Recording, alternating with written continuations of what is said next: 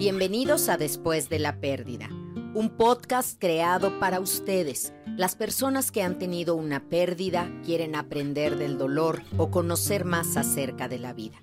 Así que quédense, porque este es un espacio para crecer en resiliencia y también en amor. Un gran sí a la vida. Yo soy Gaby Pérez Islas, arroba Gaby Tanatóloga, y estoy feliz de que me acompañen. Bienvenidos a un episodio más de Después de la Pérdida. Me da mucho gusto recibirlos aquí. Eduardo Madrigal, ¿cómo estás? Muy bien, muchas gracias. Ya se me están acabando tanto las camisas que usar como los peinados. Por eso ya empecé a usar gorra, porque yo, tú no has repetido creo ninguna vez desde la temporada 1, yo ya voy por la séptima vuelta, entonces ya una disculpa. Para las que me están escuchando en Spotify, ahí quédense. Hoy sí, ahí quédense. Hablando de Spotify. Híjole, tenemos una noticia maravillosa que darles. Estamos entre los 25 podcasts más escuchados de México, de cualquier categoría, de cualquier tipo. ¿Saben lo que es eso? Sí lo saben porque ustedes lo han hecho y estoy tan agradecida, estamos tan agradecidos y felices con ustedes. Este es el resultado de que ustedes lo califiquen bien, lo compartan, comenten. Gracias porque estamos logrando algo histórico. Lo que nos da gusto no es que nos oigan a nosotros, es que se hable de tanatología, que hayamos abierto esta conversación, que podamos hablar de la muerte y la pérdida con mucha mayor naturalidad, que estemos quitando miedos y que la tanatología, esta disciplina de acompañamiento de la doctora Elizabeth Kubler-Ross, esté llegando a la vida de todos como una herramienta emocional importantísima. Acaba de cumplir el día 24 de agosto 19 años de fallecida la doctora Elizabeth Kubler-Ross y considero este el mayor homenaje. Gracias, gracias a todos los que escuchan y ven después de la pérdida y vamos a seguir, ¿eh? Porque no pare, sigue, sigue. No me voy a quedar en el 25, voy por más porque... Eh, está bien que haya entretenimiento, que haya risas, que haya cosas de miedo y misterio, porque son los temas que gustan, pero la tanatología, que es filosofía de vida, debe de estar ahí. Gracias. y gracias también por los comentarios, que bueno, en Spotify no hay, pero si se pasan a YouTube los pueden ver ahí en el canal. Son muy bonitos, o sea, es una comunidad que comparten con mucho cariño y respeto sus opiniones o sus casos propios, sus situaciones, su sentir y entre ellos mismos se van comentando como, oye, pues a mí me sirvió esto, yo te recomiendo esto, o voy a rezar por ti, o sea, como que se van ahí nutriendo de esas cosas y es, muy bonito ver eso también. Entonces, gracias también a todos los que nos ven en YouTube, a los suscriptores, a los fans, todos los que comparten el contenido, like, comenten, todas esas cosas, gracias por hacerlo. De verdad hace la diferencia y quería yo hacérselo saber. Y hoy vamos a hablar de un tema muy importante porque nos lo han pedido, han pedido que habláramos acerca de la depresión. Y miren, yo aquí quiero ser muy puntual porque los tanatólogos única y exclusivamente trabajamos con un tipo de depresión. Es la depresión reactiva, la depresión que te da como una reacción porque te quitaron al objeto de tu afecto, porque perdiste algo no es una depresión química, no es una depresión crónica y ni siquiera es una depresión que requiera medicamentos, porque nosotros no somos psiquiatras, que repito, son los únicos capacitados para medicar en un tema de depresión o ansiedad. Pero nosotros los tanatólogos no medicamos ni siquiera un té de tila. No podemos darle nada a nadie más que filosofía de vida, escucharlos, un acompañamiento compasivo y cercano. Pero la depresión reactiva, aunque es natural, el ser humano puede con ella. Es muy dura, muy, muy dura cuando la persona está pasando por algo y lo que encuentra en la sociedad o la respuesta de los demás es el espantoso échale ganas. No se trata de echarle ganas y hoy queremos dedicar el episodio a eso. Y tenemos una historia, ¿verdad? Sí, justo te escriben, saben que nos pueden enviar sus sugerencias de tema y comentarios a después de la pérdida oficial como mensaje directo. Y bueno, te ponen, estimada Gaby, buenas tardes. Ya te había escrito antes y seguí tus consejos. Te lo había comentado, pero nuevamente te felicito por todo tu trabajo, libros, videos, tips, etc. Me animé a escribirte nuevamente porque quisiera sugerirte que abordaras el tema de qué no hacer o qué decir cuando una persona cercana a ti tiene depresión y o ansiedad. Por experiencia personal, puedo decirte que existe un total y completo desconocimiento del tema. Yo misma en momentos de crisis he recibido comentarios desafortunados. Gracias a Dios he tenido la fuerza para superarlos. Pero me pregunto, ¿cuántas personas en un momento decisivo y vulnerable recibieron un comentario similar y se quitaron la vida? Los comentarios que he recibido van desde el más bobo de siempre, échale ganas, hasta, ¿para qué vas con el psicólogo? No sirve de nada. Yo no creo en los psicólogos. Yo veo que vas con psicóloga y psiquiatra y estás más deprimida. ¿Para qué vas? Tener depresión es una decisión. Ándale. Ay, bueno. Si tuvieras fe, no tendrías depresión. ¿Para qué te sirve leer tantos libros si no te sirven para nada? Las excusas son como las axilas, todas las tenemos y apestan. ¡Uy! ¡Qué fuerte se meten las personas con alguien que, está mal, que está en un momento vulnerable! vamos a la mitad de la lista. a ver, a ver, vengan más. Nada más te estás victimizando. Conozco gente que al mes ya estaban trabajando. Nada más te estás lamiendo tus heridas. Por tu culpa llegué tarde a un compromiso porque me dio un ataque de ansiedad y le pedí un abrazo a una persona. Honestamente, en momentos críticos, porque siempre hay picos, es peligroso recibir esos comentarios. Ojalá, ojalá, ojalá pudieran hacer un video al respecto y te pido anonimato, gracias infinitas y que Dios te bendiga. Ay, no, gracias. Gracias por compartirnos eso y te quiero pedir una disculpa pública en nombre de todas las personas que hicieron eso. No puede ser posible que seamos tan indolentes, tan, ¿sabes? Tan soberbios, voy a usar esa palabra, porque la soberbia es creer que tú estás en un lugar donde a ti hay cosas que no pueden pasarte y ves a los demás como con lástima hacia abajo, ay pobrecito, o ay se está victimizando o exagera. No tienen la menor idea. Y ojalá nunca les pase. No es en, nuestra postura decir, ojalá algún día lo vivan para que sepan lo que es. No, ojalá no. Pero de verdad creo que todos tenemos que aprender a trabajar un poquito más con la salud mental y la salud emocional, que son los padecimientos de hoy en día. Y la indiferencia de las personas es la estocada final para que alguien se sienta incomprendido. Es que, a ver, no es que me ponga del lado de los agresores en este caso, pero tal vez es lo mejor que pueden hacer con los recursos que tienen, ¿no? No sé si las intenciones de la mayoría de ellos sea lastimar o son los recursos que tienen o lo que les enseñaron, que es lo que ayuda, ¿sabes? Tal vez quieren que esa persona, pues verla feliz, verla satisfecha, plena, no saben cómo hacerlo y dicen este tipo de cosas porque no tienen mejores herramientas, porque no escuchan después de la pérdida, ¿no? Pero por eh, si acaso, voy a creer en esta parte noble que tú estás diciendo que hacen lo mejor que pueden, porque en algunos de esos comentarios, hay unos que sí se pasan de yo sí, veo maldad, yo sí veo maldad. Pero vamos a suponer que no saben y que en efecto han repetido lo que durante generaciones se ha dicho y que creen que ya. Pero hoy los vamos a les vamos a dar un tutorial. ¿Te parece bien? Yo creo que todos necesitamos estas lecciones de cómo no invadir y te lo voy a explicar así, bien grotesco al principio, pero para que nos quede bien claro. Si tú tuvieras una herida en el brazo, yo no llegaría a tocar tu herida, me daría hasta como cosita, ¿no? Y además tendría yo miedo de infectarte, le entiendo que es algo abierto, expuesto. Mucho menos metería yo la mano a la herida y le daría vuelta o te echaría algún tipo de limón o algo. No, ya sé que estarán poniendo cara de por favor, no. Las palabras son eso. Las palabras pueden ser el limón, la salsa picante, las chispas que le echas a algo que ya está abierto. Tengamos muchísimo cuidado porque si bien la palabra es un don que tenemos, también puede ser usado para mal.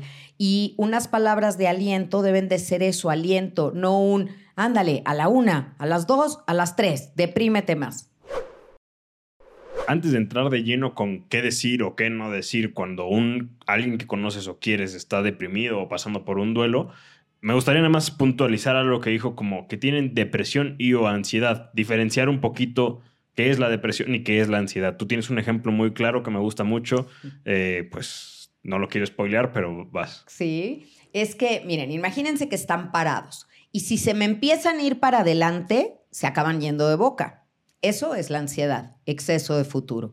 Pero si estás parado y te empiezas a ir para atrás y te caes, eso es exceso de pasado y eso es depresión. Claro que estoy dando una definición muy simplista y muy básica y cualquier psiquiatra te podrá hablar de los componentes neuroquímicos que diferencian una de la otra, porque inclusive hay esta combinación de una depresión ansiosa también existe ese tipo, pero yo no me voy a meter a hablar de eso porque les repito, como dije al principio, no es del ámbito de los tanatólogos. Pero la depresión reactiva sí. Reaccionamos con depresión porque perdimos. Es una reacción natural, pero no es solo tristeza. Es un desguance absoluto, como si te hubieran drenado toda la energía no la tienes, o sea, todo el mundo te dice, sí, lo que necesitas hacer es activarte, vamos al gimnasio, vamos a hacer ejercicio cómo me paro, cómo me levanto de la cama, cómo siento que, que, puedo mover un músculo cuando parece que acabo de correr un maratón emocional, no una carrera de 100 metros, un maratón. Hay mucha incomprensión, yo creo, Eduardo, porque a las personas les da miedo verte mal. Cuando te ven mal, te quieren quitar rápido de ese estado, quieren que te compongas y te dicen algo fuerte a veces como para picarte el orgullo. Entre las que mencionaste había una de, yo conozco personas que al mes ya estaban trabajando y bien. ¿Y a mí qué me importa? Contestarías. Qué bueno que haya personas que porque o tienen la necesidad o son hiperresponsables o no les queda de otra o así les gusta, volvieron rapidísimo al trabajo y están bien, bien por ellos. Pero no debemos de comparar. Primera regla para qué decir, qué hacer, qué no hacer.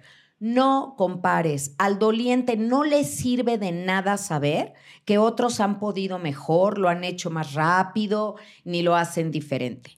Al doliente le sirve leer historias que lo inspiren nada más le cuentas la historia y él solito en su cabeza va a decir si ellos pudieron, yo puedo. Pero que alguien te compare es ofenderte. Pero estás ahí diciendo cosas como compararlo con alguien que lo ha hecho mejor, y lo pongo muy entre comillas porque no se puede hacer mejor, o sea, es un proceso de que aquí lo hace diferente. Pero ¿qué tal si se compara con alguien que estaba peor? Es decir, yo te veo muy bien. Recuerdo cuando a Juanita se le murió su hijo en ocho meses no se paró de la cama y mira, tú ya vas así y tú ya te estás peinando y todo. Tampoco te Tampoco en positivo, ¿no? Tampoco, tampoco te eh, lo sientes bien. Cuando alguien llega y te dice, ay amiga, yo te admiro, qué fuerte eres, te cae como patada de mula. Sí, nadie quiere ser ese tipo de héroe. Correcto, no quiero que me admires. Es que ser fuerte es la única opción que me queda. No es la que elegí, es la que me queda y es lo que estoy haciendo. No comparar ni para bien ni para mal. No debemos de estar hablando del duelo de otros cuando tú tienes un dolor, porque eso no va a ser, ah, bueno, si hubo alguien que lo libró en menos tiempo, eso me va a ayudar. No, yo creo que decirle cosas como, el amor vence al dolor. Y dejarlo pensando, porque veo mucho dolor en ti, pero también sé que hay mucho amor. Ya, entonces le dejas la frase y el doliente la va a acomodar, la va a hacer suya si le conviene o la va a descartar, pero no le estás hablando del caso de alguien más. Eso no se vale. Eh, creo que el que está pasando por un dolor es único, es su huella digital, es su propio dolor. Nadie en la historia de la humanidad ha pasado por un dolor igual al suyo porque tiene circunstancias específicas. Y cuando alguien quiere meterte en un costal, en una talla de zapatos general, te sientes no visto e incomprendido. Justo ahorita dijiste una frase muy buena y les recomiendo que vayan a ver el episodio Las frases del duelo, que lo acabamos de hacer recientemente, donde hablamos de estas frases que se dicen o cuáles podrían funcionar. Y siento que muchos de los errores que se cometen cuando estás tratando de consolar a alguien o el interés de mejorar en una conversación cuando estás con alguien que acaba de tener un dolor o algo así, es que como que te incomoda un poco el silencio y sientes que tienes que seguir hablando y diciéndole cosas porque la otra persona o está llorando o no puede hablar, entonces tú sigues hablando y hablando y hablando y hablando y ya ni sabes qué estás diciendo y es donde puedes llegar a soltar una de estas frases que la otra persona, el doliente, siento que es como si lo único que hubieras dicho. O sea, se le olvida todo lo demás que dijiste y cómo se atrevió a decirme tal cosa, porque ya llevabas hablando 15 minutos, o sea, cállate tantito, ¿no?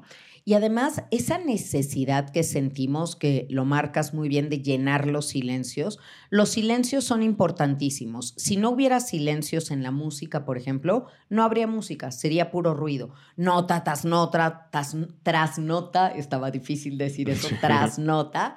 Eh, eso no hace música los silencios, las pausas, es lo que hace la música y la conversación.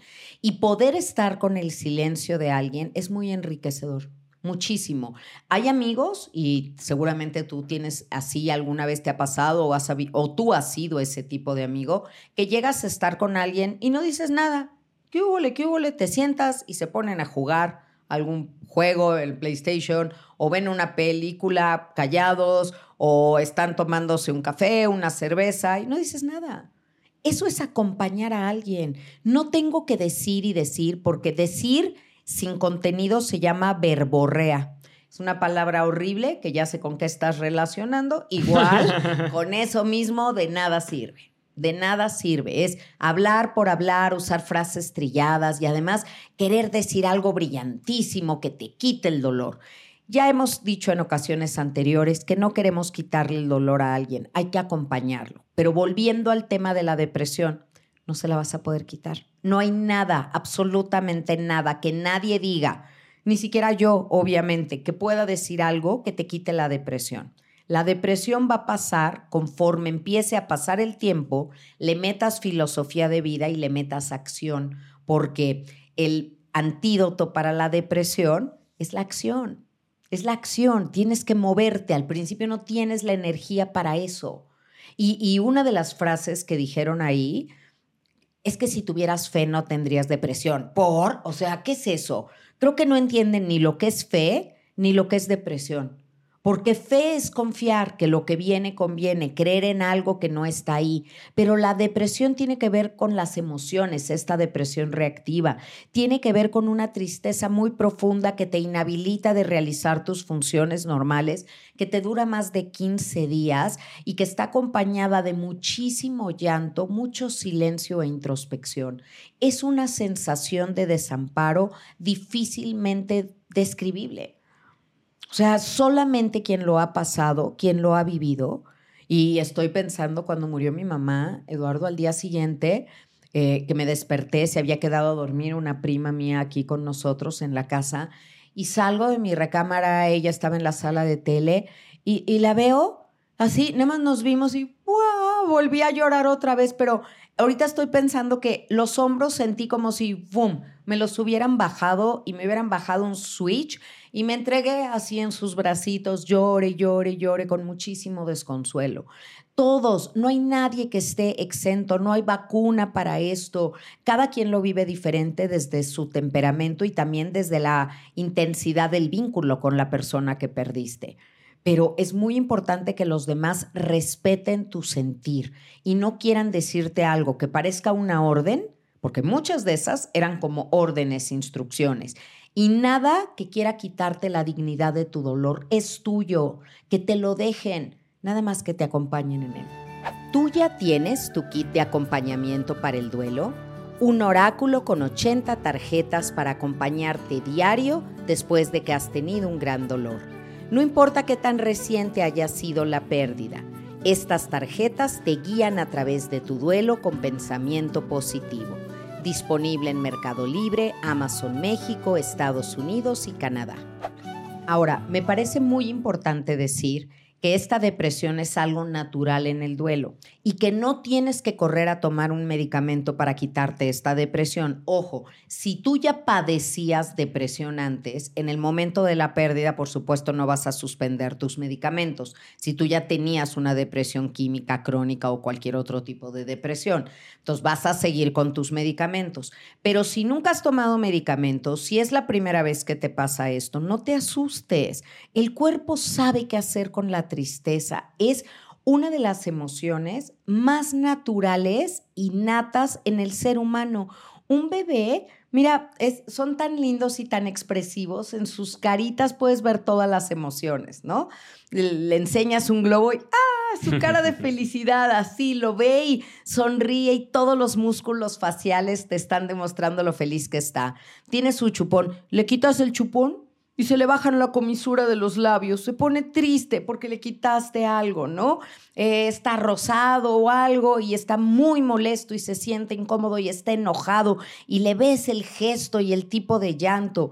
La tristeza es una emoción natural y yo siempre digo, Quédate en la tristeza el tiempo suficiente hasta que hayas extraído significado de ella. No tengas prisa, no te quieras salir de la tristeza rapidísimo, porque a lo mejor te sales tan rápido que no aprendiste nada. Y la tristeza, como todas las emociones, es un maestro. Nosotros hemos dicho aquí una frase que es, pues la logoterapia pura, uno no decide lo que sucede muchas veces, pero sí cómo reaccionas ante ello, ¿no?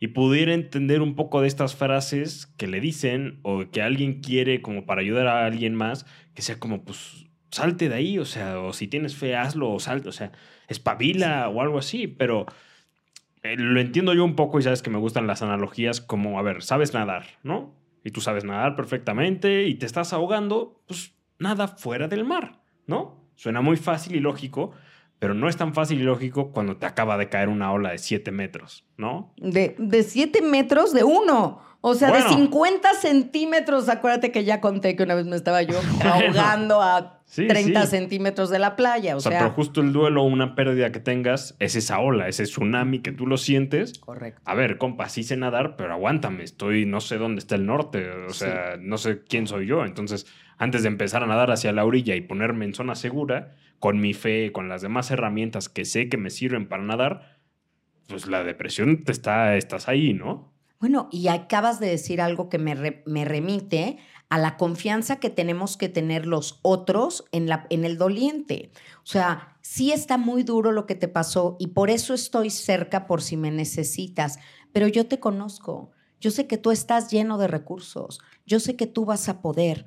¿Por qué nos da este miedo de te veo tan triste, siento que no vas a salir de ahí y quiero ser brusco contigo como si por ser suave creyera yo que te vas a engolosinar y te vas a quedar más tiempo en esa depresión? Por favor, escuchen esto. Esto es importantísimo. No es voluntario. La persona no está deprimida porque hoy no tenía nada que hacer y se deprimió. No lo hace por molestarte, no lo hace porque esté aburrido, no lo hace porque sabiendo que tiene la capacidad elija quedarse ahí. Nadie, nadie elegiría estar mal. Nadie en su sano juicio elegiría estar mal. Pero estar mal a veces no es una opción. No es algo que decides, no es algo que eliges, no tiene que ver con la fe, lo repito. La depresión te pega como esta ola, muy bien Eduardo, de cinco metros, de los metros que quieras, que te cayó y por un tiempo, sean unos segundos, sean unos minutos, sean unas semanas, no sabes para dónde. Ahora, eventualmente vas a empezar a ver la luz creo importante mencionar cuándo deberíamos de consultar a un psiquiatra si sentimos que esta depresión reactiva no se quita, ya tardó mucho, está empezando a evolucionar. El, el, foco número uno que tenemos que tener en cuenta es cuando no estás durmiendo. No dormir, privarte de sueño, te vuelve loco. O sea, no te deja pensar con claridad. Hay películas, ¿correcto? El Al maquinista. El maquinista, una extraordinaria película. ¿Qué le pasa a la psique, al cuerpo, a la mente de alguien que no está durmiendo? Y no te estoy diciendo dos días de insomnio, ¿eh? O sea, te estoy diciendo personas que llegan a mi consultorio que me dicen, Gaby, llevo ocho días sin dormir. Ocho días sin dormir y mira, la mano ya les hace así les tiembla todo. Han bajado de peso, tienen una palidez muy difícil de describir. Están mal, están alterados, o sea, no controlan, no pueden tener un estado de ánimo uniforme. Todo, todo está colapsado porque necesitamos dormir. Entonces ahí sí es cuando les dices, tienes que ir a un psiquiatra porque necesitas tomar un medicamento para dormir primero, a ver, pero recetado por psiquiatra, por quien sabe, para ver si con eso duermes y eso mejora. Y si no, el antidepresivo, el medicamento para dormir, el ansiolítico, lo que necesiten en combo personalizado, no lo que toma la comadre, no lo que te recetó una cuñada, sino para ti, lo que es para ti según tu peso, según tu estatura, tu complexión, todo. Porque sí es muy importante que duerman. Dos, otro indicador es cuando estás absolutamente desconectando tu switch de la realidad. Una cosa es, se me hizo tarde para ir por los niños a la escuela y otra, se me olvidó ir por ellos a la escuela. Cuando se te olvide ir por tus hijos a la escuela, imagínate el susto capital que te metes. Si son lo más importante en tu vida, ¿cómo estaré que no pude? Y todo esto aplica también si soy yo como un externo o un amigo tuyo que estoy viendo esto, ¿no? O sea, si no estás, me estás diciendo que no estás durmiendo, que pasó esto con la estufa o con tus hijos o así, o sea, yo también como amigo, como expertador de pues la pregunta un poco de esta persona, ¿no? ¿Qué decir o cómo tratar a alguien? Si me estoy dando cuenta de estas cosas, te tendría que sugerir un poco hacer esto, ¿no? Porque igual a veces es difícil que una persona diga como, oh, estoy pasando por esto, tengo que entonces hacer aquello, pero a veces es más fácil que terceros identifiquen estas cosas y le sugieran entonces. Pero también depende cómo se lo dices, ¿no? Sí, porque si le dices, ve a terapia. O sea, es, brusco. Casi un insulto. Ya lo hablé con Natalia Molina en el live que hicimos. Eh, está guardado, ¿verdad? En YouTube para ese live. Para los fans, sí, para en el exclusivo, si eres fan, ahí puedes ver el live con Natalia Molina. Ok, y además, padrísimo también decirles que Natalia Molina me va a presentar mi libro en la Feria del Libro de Monterrey. Allá vamos a estar eh, en octubre. Es domingo 8 de octubre, me parece que vamos a estar, ya lo estaremos anunciando en redes, pero bueno, e, ella tiene un libro que se llama Vea Terapia y hablamos de esto en el live. Es la manera como se lo dices. Si tú te refieres a alguien como, ay, ya vea terapia, es como nadie te aguanta y lo dicen de esa manera, es como, como un insulto, como ya vea que te compongan, ¿no? Estás mal. Y no se trata de qué está mal en ti, sino de qué te pasó. El consejo de, oye, te quiero acompañar, voy a sacar una cita para que vayamos porque me preocupa que no estás durmiendo y es muy importante que duermas. Vas a ver todo de manera muy distinta. Estás teniendo olvidos importantes que pueden poner en riesgo tu salud, tu integridad o la de tu familia. Vamos, me dijeron de este especialista, yo te acompaño. Ese es un amigo no el que te señala lo que tienes que hacer como si estuvieras cometiendo un error.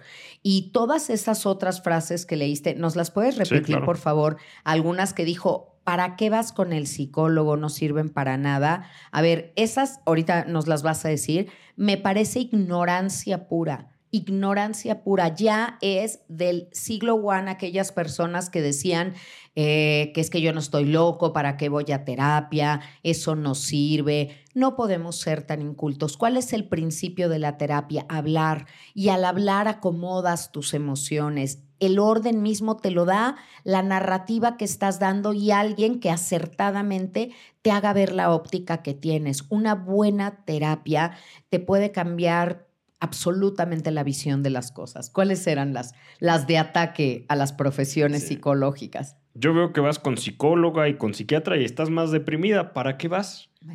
A ver, también puede haber malos psicólogos. No, sí los ¿eh? O sea, ojo ahí. Todos, y malos tanatólogos. O sea, hay, hay, de todas las profesiones hay buenos y malos. Y yo lo que digo, ¿cómo sé si es bueno o malo? Cada sesión se tiene que notar un avance. Esto no es que el avance se note al final, no es homeopatía, que al principio te ponen peor y luego ya te mejoras. Esto tiene que notarse. Cada sesión tienes que haber salido con una reflexión, con algo que te quedaste, con una manera diferente de ver las cosas y empezar a sentirte mejor. Absolutamente. Entonces, si es el buen especialista, claro, pero los demás no tienen por qué estar evaluando tu proceso. Oye, ya te he pagado tres terapias y todavía te veo mal. Eh, te he acompañado a tres sesiones y nada más no veo que levantes. Espérame, no es carrera de rapidez. Además, ellos no saben si tú en la mañana cuando te levantas ya no estás pensando en la muerte de tu ser querido y sino más bien te despertaste pensando en una canción bonita, ¿sabes? Pequeñas cosas así. Que marcan la diferencia. Solo tú tienes el control de tu propio proceso de duelo y cuando ves a alguien y tal vez te dieron ganas de llorar en ese momento, te van a decir, yo te veo peor. Bueno, pues cállate porque yo he estado muy bien, o sea, yo me siento mejor, solo tú sabes realmente cómo vas. Además, pero sí se nota, ¿no? Sí se tiene que notar, pero primero lo empiezan a notar a lo mejor los otros, porque son cambios muy sutiles y el que está deprimido no nota sus propios cambios, como el color de la piel, como que ya tienes menos ojeras, como que a lo mejor ya tienes un poquito más de apetito y comiste algo. Y entonces el que está cercano dice, vamos bien, sin prisa, pero sin pausa. Vamos hacia adelante, hacia adelante. De repente puede haber una recaída, un bajón, como decimos, por una fecha específica, por una canción que oí, por alguien que me encontré, por algo que me, que me detonó. Fíjate, hace poco tuve el caso de una señora que su hijo murió, iba a ser candidato a un trasplante pero pues murió antes de ser trasplantado, ¿no? Entonces, pues fue súper triste porque estaban muchas ilusiones puestas, pero todo el protocolo también lo había llevado otro muchacho que conocieron ahí, los dos iban para trasplante, el hijo de mi paciente murió y estaba el otro muchacho y me habla el otro día desconsolado y me dice, ¿qué crees, Gaby? Le hicieron el trasplante, aguantó unos días y murió. Entonces, estaba eso, la colapsó, porque al menos ella se había agarrado de, bueno, mi hijo no lo logró, pero este muchacho lo va a lograr. Fíjate qué nobleza. Y al morir este muchacho, volvió a morir el suyo. O sea, así lo sintió. Entonces, hay sucesos, porque así le llamo yo algo que te cambia, que te pueden detonar y te regresan a sentir esta depresión. Pero en términos generales vas avanzando poco a poco. El tiempo en el que estuviste una depresión es proporcional al tiempo que te va a tardar salir de ella. Así que si llevabas seis meses en una depresión reactiva, créeme que con dos sesiones con el psicólogo no vas a salir de ahí. O el psiquiatra, dependiendo lo que necesites. Acuérdense, psiquiatra si requiero medicamentos. Psicólogo, si nada más lo que necesito es la escucha activa, hablar, tener perspectiva, compartir. Ejemplos, Gaby, ejemplos. A ver, más concretamente, ¿qué le podemos decir a alguien cuando lo fuimos a ver a su casa o nos lo encontramos en el súper o estamos a media comida? Y le regresan a él, a ella los sentimientos, se pone triste, empieza a llorar, no eres experto en salud emocional, pero quieres decirle algo porque se te hace poco humano no decir nada, o qué haces o qué le dices. Mira, si hay la cercanía suficiente, abrázala o abrázalo, dale la mano, tócalo, tócalo. El doliente necesita saber que su dolor no te da repulsión, que, no piensas que es contagioso, que te alejas porque, ay, no, qué horrible lo que está viviendo, que no lo ves como bicho raro. Entonces, tocarlo es importante. A lo mejor acercarle un pañuelo desechable, sentarte junto a la persona y yo creo que interesarte por lo que estás sintiendo. A ver, explícame un poco más.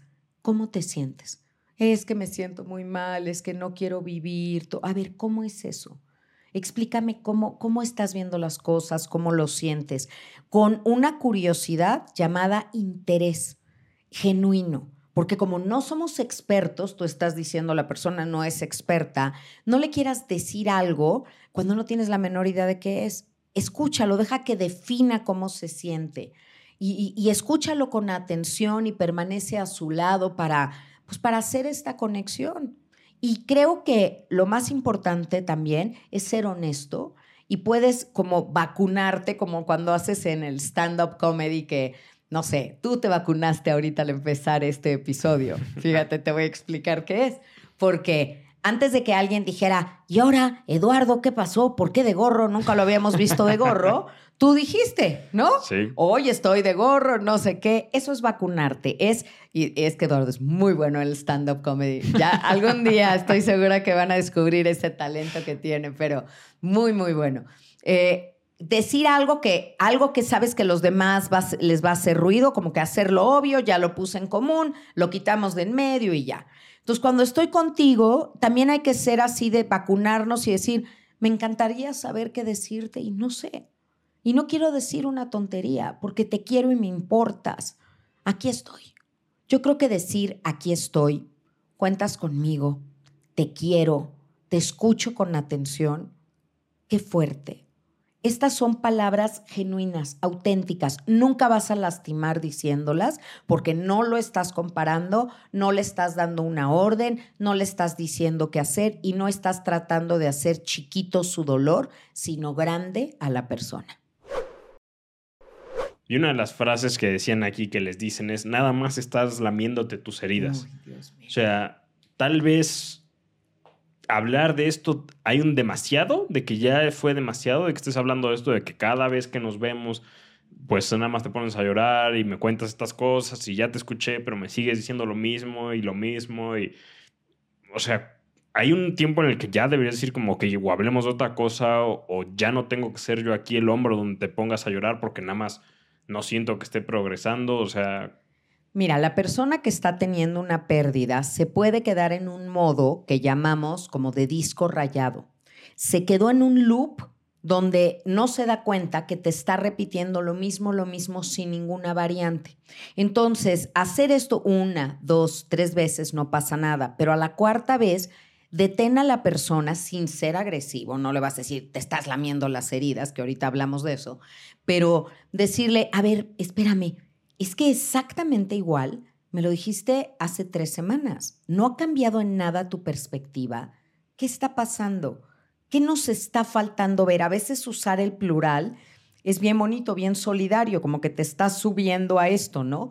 ¿Qué nos está faltando hacer o ver para empezar a ver un poquito a rotar la postura y la visión que tenemos de las cosas. Un diamante tiene muchas facetas, hay que verlo de diferentes lados. Me parece que solamente lo estás viendo de uno. A ver, parémonos en el otro lugar. Cuando la historia es exactamente igual a la que te cuentan con las mismas palabras y te dicen lo mismo. Entonces, sí te toca confrontarlo un poquito con que se está quedando en ese loop, pero suave, firme, pero suave. Acabo de subir una chispa de vida hace poco donde decía yo cómo tratas a un enfermo y yo decía eso con suavidad, pero firme sabiendo que lo que estás haciendo es por su bien. Ahora, en un momento dado, ¿qué tiene de malo lamerse las heridas? ¿Qué no es la manera de curarse y de sanar de todos los animales? Claro, hay un peligro de infección porque en la saliva en la boca, tienen un montón de bacterias y todo que la pueden pasar a la herida. Pero lo primero que hace un animal cualquiera que tiene una herida es lamérsela. Es una especie de apapacho, de limpieza, de raspar, de quitarle la tierrita que tenga la, la herida y de apapacharse.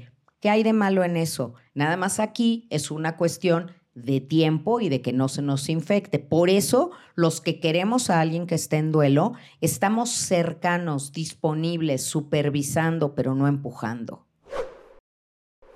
Y hay otra aquí que es bastante polémica, pero antes déjame agradecer a los que son fans, a los que son suscriptores del canal, sigamos creciendo esta comunidad en YouTube, si nos están escuchando, gracias por el like, el comentario, con mucho respeto, saben, sus sugerencias de temas nos las pueden enviar a arroba después de la pérdida oficial, y si es en Spotify, gracias por mantenernos en el top 25 de los más escuchados de todo México y seguramente de otros países, pero no tengo acceso a esas estadísticas. Entonces, si son ustedes de otros países, compártanos eh, en qué lugares estamos o desde dónde nos escuchan. Eso nos dará mucho gusto saberlo. Yo te voy a decir desde dónde nos escuchan mucho. Desde Costa Rica. Acabo de estar en la Feria del Libro hace muy poco y antes de empezar la presentación pregunté, ¿quién de aquí escucha después de la pérdida? ¡Pum! Me quedé helada. Y luego, por si fuera poco, ¿qué te mandaron, Eduardo? Una tacita que ya vieron que. Miren, ya el año pasado me habían dado a mí esta en Costa Rica y ahora le mandaron a Eduardo esta. Muchas gracias, muchas gracias ahí con una frase adentro muy bonita y venía repleta de chocolates, o sea, me conocen bien, me conocen bien. Muchas gracias. Y además, miren, nos dieron los portavasos también de Costa Rica, pura vida, con todo, toda esta fauna maravillosa, la mariposa azul, el perezoso, el tucán, ranitas, colibrís. Uy, bueno, aquí está todo. Gracias, gracias por ese cariño, de verdad lo valoramos y aquí está con nosotros. Y, y vamos a este cierre, porque cuando estabas leyendo todo eh, lo que nos hicieron favor de mandar, hubo una palabra que te lo juro que me dio así como electroshock, victimizarse. Nada más te estás victimizando. Cuando alguien te dice eso, me parece tan agresivo porque la victimización es el extremo opuesto a la responsabilidad. Entonces, si tú eres una víctima, significa que consideras que lo que te pasó es una desgracia, un desastre. Los terremotos, las inundaciones, los huracanes dejan víctimas es una desgracia, pero la muerte de un ser querido, por dolorosa que sea, no es una desgracia. Puede parecértelo al principio, pero pues morir es parte natural de la vida. Entonces, nos duele muchísimo que haya fallecido. De momento, a lo mejor me siento una víctima de que me asaltaron, me siento una víctima de que abusaron de mí. Soy una víctima, pero victimizarse es otra cosa. Quiero ser impecable en mis palabras para no confundirlos. Todos podemos ser víctima en un momento dado de algo, de un asalto, de una mentira, pero victimizarnos ya es tomar una actitud donde decimos pobre de nosotros. Y la depresión no es decir pobre de nosotros. En la depresión no nos estamos pobreteando, ni victimizando, ni queremos conseguir nada de los demás. La depresión no es para eso. La depresión es un mecanismo de extrañamiento normal de tus emociones. Te deprimes, así como hay tantos fenómenos naturales en el cuerpo, Eduardo. Cuando una mujer está embarazada, se baja su agudeza visual ve, menos y dice, híjole, voy a tener que usar lentes, pasa su embarazo, da a luz y ya ve perfecto. Este tipo de cosas que no tendrían explicación el cuerpo está fabricando una vida y economiza en otras cosas y todo lo está dirigiendo ahí. Cuando duelamos a alguien, estamos llorando la pérdida de un ser querido y también se nos bajan otro tipo de facultades de concentración, de hasta de inteligencia. Hay quien me dice, bueno, ya, ya se me murieron las neuronas. No, no se ha muerto nada, ahí está todo, es temporal pero no te estás victimizando, no lo elegiste ni quieres obtener nada de los demás. Ya si alguien en su tipo de temperamento es alguien chantajista, eso es otra cosa. No hay que agredir a las personas que están teniendo un dolor así. Seamos mucho más empáticos y seamos también solidarios, porque hoy por ti, mañana por mí. Nadie, escúchenme, nadie está exento de pasar por una depresión. Pues nada, creo que sí es un, tema complicado porque en efecto no somos la mayoría de nosotros como expertos en cómo trabajar con el dolor de los demás y a pesar de que queremos ayudar, queda claro que muchas veces acabamos lastimando más, ¿no? Entonces, pues sí, tengan cuidado con sus palabras. Siento que alguien que ya pasó por algo así va a ser más cuidadoso cuando hable con una persona que está pasando por un duelo, ¿no? Pero tampoco podemos esperar a que todo el mundo sufra para que nos entiendan a, nuestros, a nosotros cuando estamos sufriendo. Y entendamos también nosotros desde nuestro dolor que la otra persona no sabe, no, o sea, no sabe, he doesn't know better, ¿no? Es que es en inglés, no sabe cómo hacerlo mejor porque probablemente no nos quiera lastimar. Entonces, solo tengamos eso en consideración. Gracias por escucharnos y por leer los comentarios también, que nos da mucho gusto. Eh, ¿Puedo dar una sugerencia de libro? Dale. Ya te estoy pidiendo a ti permiso en mi propio adelante, podcast. Te lo permito. Solo por esta vez, adelante. muchas gracias. Muchas gracias. Es que en mi libro de Tu Camino para Sanar, tengo, que escribo en coautoría con otras autoras, tengo un capítulo que se llama Elaborar y que te hablo de lo que es elaborar un duelo. Es de los tres verbos que escogí, escogí agradecer, elaborar y perdonar, porque estos tres verbos son fundamentales en un duelo. Todos deberíamos de saber cuál es el proceso de elaboración de un duelo para cuando lo estamos pasando entender que va a pasar, que nadie se va a quedar ahí permanentemente, que vamos a poder y cuando estamos acompañando también tener esa, esa esperanza, esa guía y supervisión. Y hablando de tu camino para sanar y ya que les hemos estado contando de esta nueva escenografía, este cuadro que tengo aquí atrás de mí de las lavandas con la mariposa azul lo pintó Mercedes da Costa, coautora mía, ella es quiropráctica, pero ahora saben que también le gusta pintar y que hizo este cuadro eh, que me gusta muchísimo. Amo el olor de la lavanda, está mi mariposa azul y me lo regaló en un cumpleaños y lo elegí para tenerlo aquí. Ya les seguiremos contando la historia de todo lo que nos rodea, porque también es nuestra manera de seguirles diciendo gracias. Gracias por elegir este podcast que saben que está hecho desde el corazón para el corazón de ustedes. Pues nada, nos vemos y nos escuchamos la siguiente semana en un episodio más. De Después de la Pérdida. Paz y bien. Adiós. Si te gustó este episodio, por favor compártelo. Vamos a hacer una gran red de apoyo. Gracias por tu escucha activa y por la voluntad de ser resiliente. Yo soy Gaby Pérez Islas, arroba Gaby Tanatóloga, como puedes encontrarme en todas las redes sociales y las redes sociales del podcast arroba después de la pérdida oficial. Paz y bien para todos. Nos vemos la próxima semana en un episodio más de Después de la pérdida. Adiós.